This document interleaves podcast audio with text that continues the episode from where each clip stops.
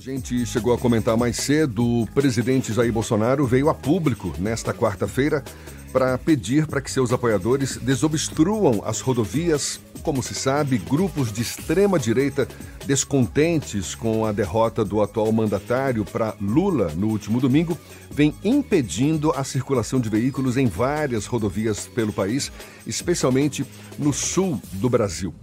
E essas manifestações, elas podem ser classificadas, podem ser enquadradas como atentado ao Estado democrático de direito. Qualquer policial que não atue para evitar manifestações que gerem prejuízos pode ser preso. Pois a gente fala mais sobre esse assunto e conversa agora com o doutor em Direito Penal pela Faculdade de Direito da Universidade de São Paulo, USP, Matheus Falivene, nosso convidado aqui no Issa Bahia. Um prazer tê-lo aqui conosco. Bom dia, doutor Matheus. Bom dia, Jefferson. Bom dia a todos.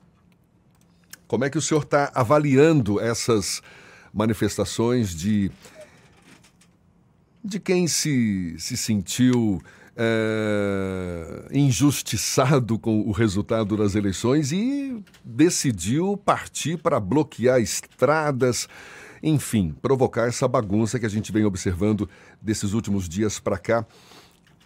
A gente pode enquadrar como atentado ao Estado Democrático de Direito com penas previstas em lei?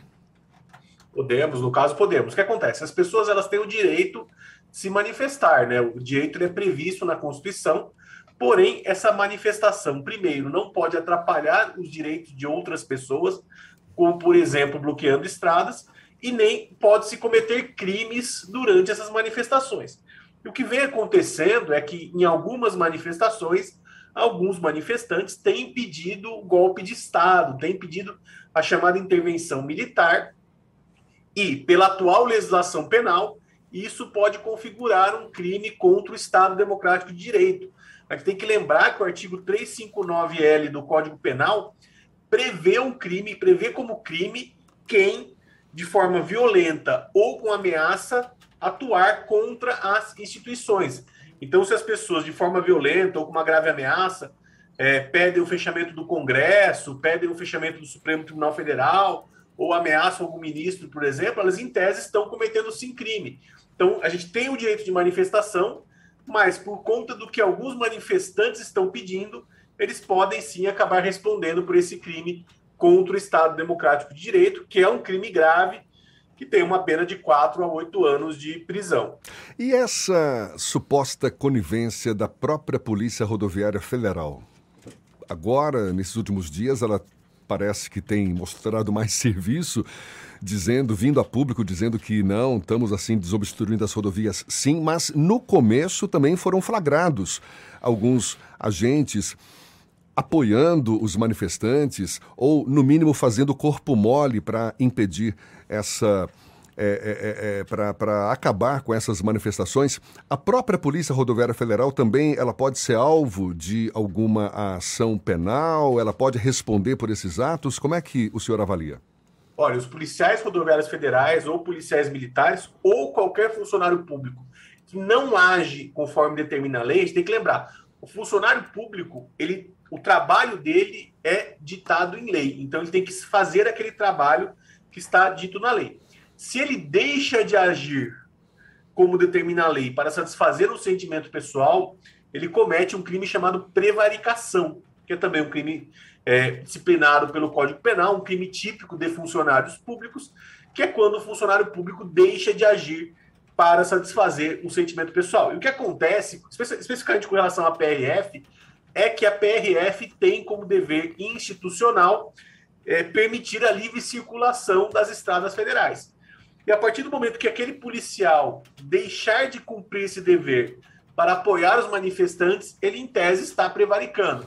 Então, ele vai ser investigado e, se eventualmente ele for condenado, a pena não é muito alta, né? A pena, é, salvo melhor juízo, vai até um ano, mas é, acaba que pode-se perder o cargo por conta dessa prevaricação, porque ela até ela pode ser considerada também uma improbidade administrativa para fins de perdimento do cargo. Então, sim, os PRFs que eventualmente aderiram à manifestação, lógico, a polícia não pode chegar, a gente tem essa ideia, ah, a polícia tem que chegar já bater. Não, a polícia vai negociar primeiro, vai conversar, e só depois usar a força. Mas a questão é que esses policiais não poderiam ter apoiado, falado, não, pode ficar aí bloqueando a estrada que está tudo certo. Isso não pode acontecer, porque isso pode, em tese, configurar o crime de prevaricação. É, eles não podem fazer o que fizeram com o Genivaldo, lá em Sergipe, né? mas também não podem é, é, ter essa postura até colaborativa, que a gente vê muitos vídeos circularam esses dias nas redes sociais, doutor Matheus.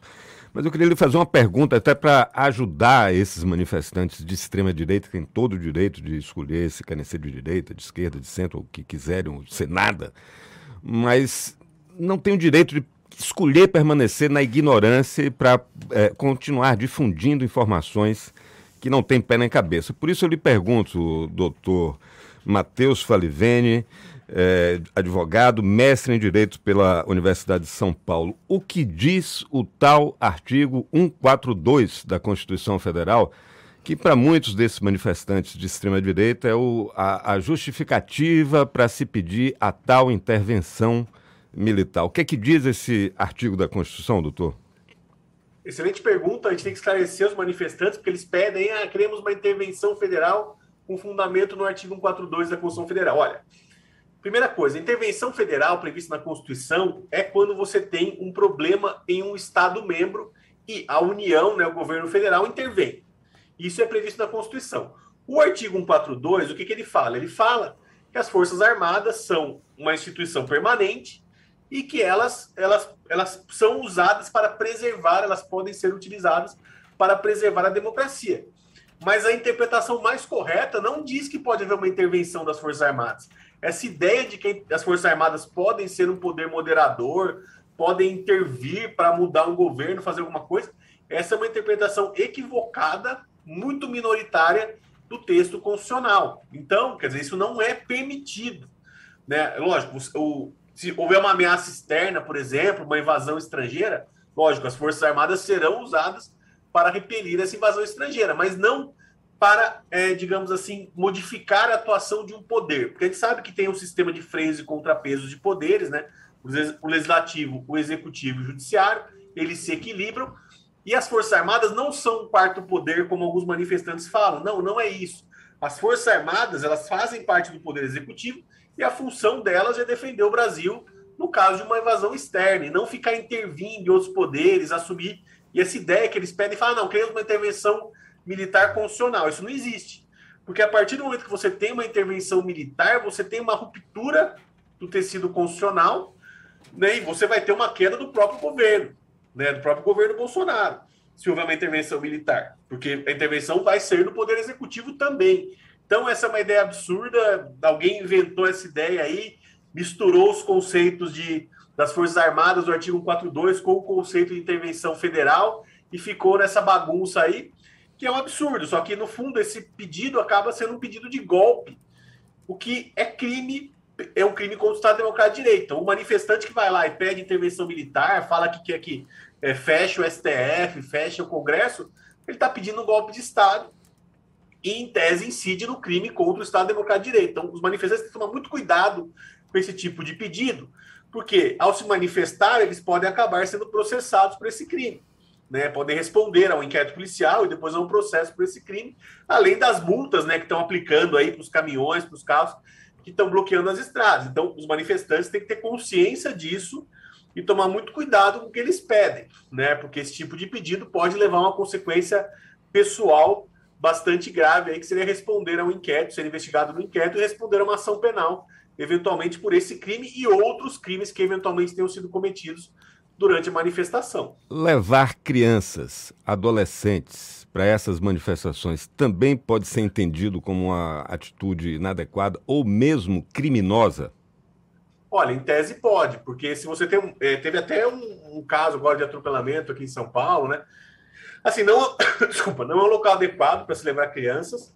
É, em tese, é, em princípio, você não tem um crime, mas você pode ter crime no caso. Existem algumas questões do Estatuto da Criança e do Adolescente é, com relação a esse aliciamento de crianças que até poderiam incidir no caso, mas a questão é que não é adequado se levar uma criança para uma manifestação. Né? Tem alguns casos que estão usando as crianças como uma espécie de escudo humano, né? uma coisa desse sentido, e isso pode ensejar a responsabilização no âmbito administrativo, que é a questão do poder familiar, na vara da infância e juventude e até pode ser considerado é um crime também do Estatuto da Criança e Adolescente, caso você tenha aí um aliciamento da criança para cometer algum crime, né? Manda a criança falar alguma coisa, carregar ali um cartaz dizendo alguma coisa, em tese você pode ter sim é, um crime é, relacionado a essa questão é, do aliciamento da criança. Mas, de qualquer forma, não se deve levar, não é, acho que não é um ambiente adequado para se levar crianças, especialmente crianças é, menores de 12 anos, né?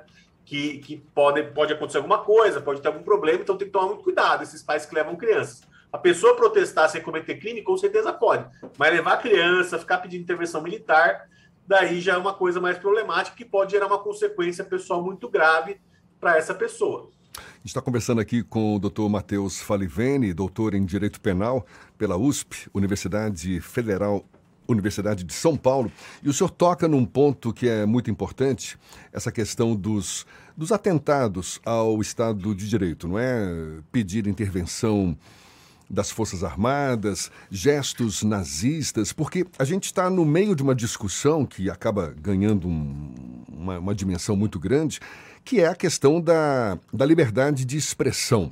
Não é verdade? Muita gente confunde essas manifestações com a liberdade de expressão. Poxa, eu tenho o direito de me expressar, eu quero intervenção das Forças Armadas, eu quero fazer um gesto nazista. Só que a gente já, o senhor já fez questão de tocar nesse assunto, mas é exatamente por isso eu, eu acho importante que fique bem claro.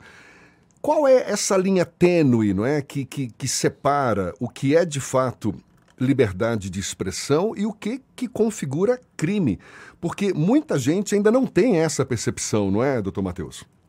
Exatamente, isso é uma excelente pergunta.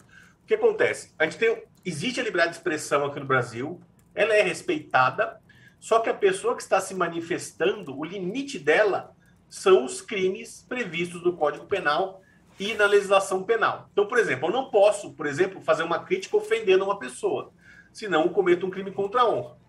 Da mesma forma, eu não posso fazer uma crítica, uma fala, sendo racista, o que tem acontecido muito desde domingo, né? Tem tido muitas é, falas e muitas postagens racistas em redes sociais que configuram o crime de racismo. Então, o limite nesse caso é a lei penal.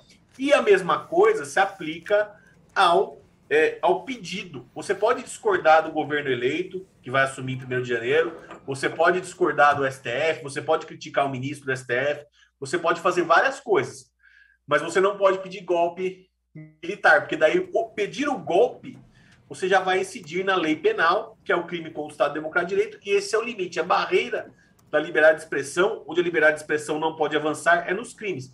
A gente tem que lembrar que no Brasil a liberdade de expressão é bastante ampla, mas ela não dá o direito da pessoa cometer um crime. Então não posso ofender, não posso ser racista na minha manifestação e também não posso pedir a destruição, a ruptura da democracia, dizendo que é o direito de crítica. Não, não é o direito de crítica. Se você está pedindo a ruptura do sistema democrático, ruptura do Estado de Direito, você está recorrendo num crime e eventualmente vai poder responder por isso. É isso que os manifestantes têm que, têm que se atentar.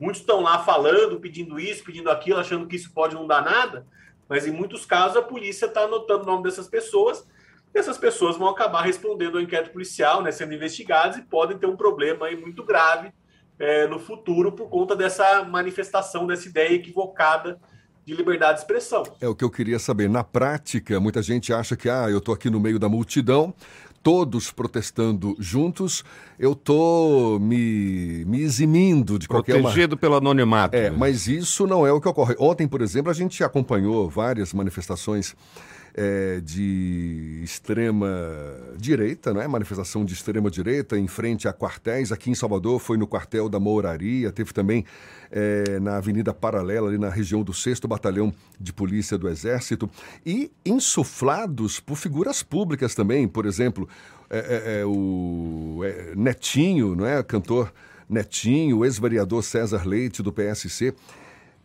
Ninguém está livre de responder, então, diante da justiça por esses atos, mesmo estando ali, digamos, escondidos no meio da multidão? Não, mesmo no meio da multidão, a pessoa, se ela for identificada, ela corre o risco de responder. Isso é uma questão. Assim, a multidão, é lógico, você tem uma questão todo direito penal, que é o direito penal das massas, né, atuação em massa.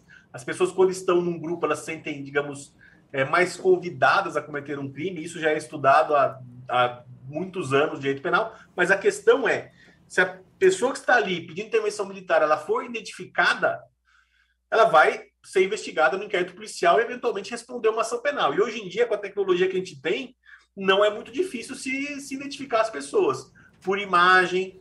Né? A polícia não precisa mais anotar o nome da pessoa. Muitas vezes você consegue fazer uma identificação por imagem. Então, é, especialmente nos casos de caminhão que foi, ficou parado no meio da rodovia, notícia que eu tenho é que foram anotados os nomes dos motoristas e das pessoas estão sendo abertos inquéritos para investigar os crimes contra o Estado Democrático de Direito. E quem tiver com placa lá também, se a polícia resolver investigar, corre o risco de ser detectada essa pessoa, né, saber se quem é a pessoa, e a pessoa acabar tendo um problema muito grande para a vida. Então, essa multidão não gera anonimato, essa é uma ideia é, meio é, equivocada, inclusive porque muita gente posta essas coisas em redes sociais.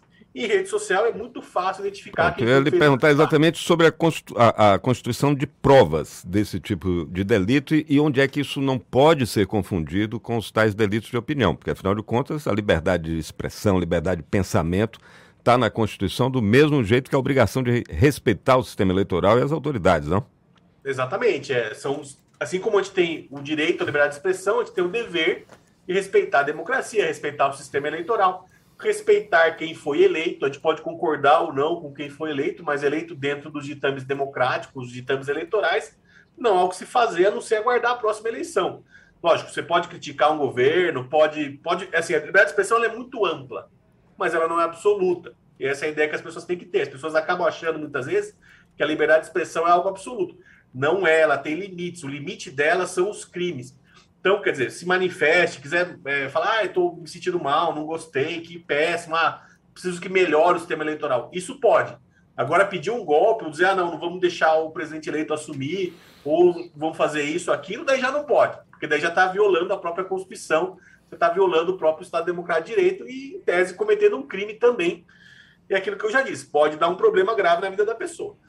Doutor Matheus Falivene, muito obrigado pelos vários recados que foram dados. Doutor em Direito Penal pela Faculdade de Direito da USP, Universidade de São Paulo.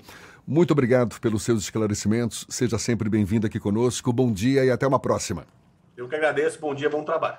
Olha, essa conversa também vai estar disponível logo mais na íntegra. Ficou com alguma dúvida? Vá lá, depois consultar nossos canais no YouTube, Spotify, iTunes, Deezer e Instagram. Agora, 7h51 na Tarde FM.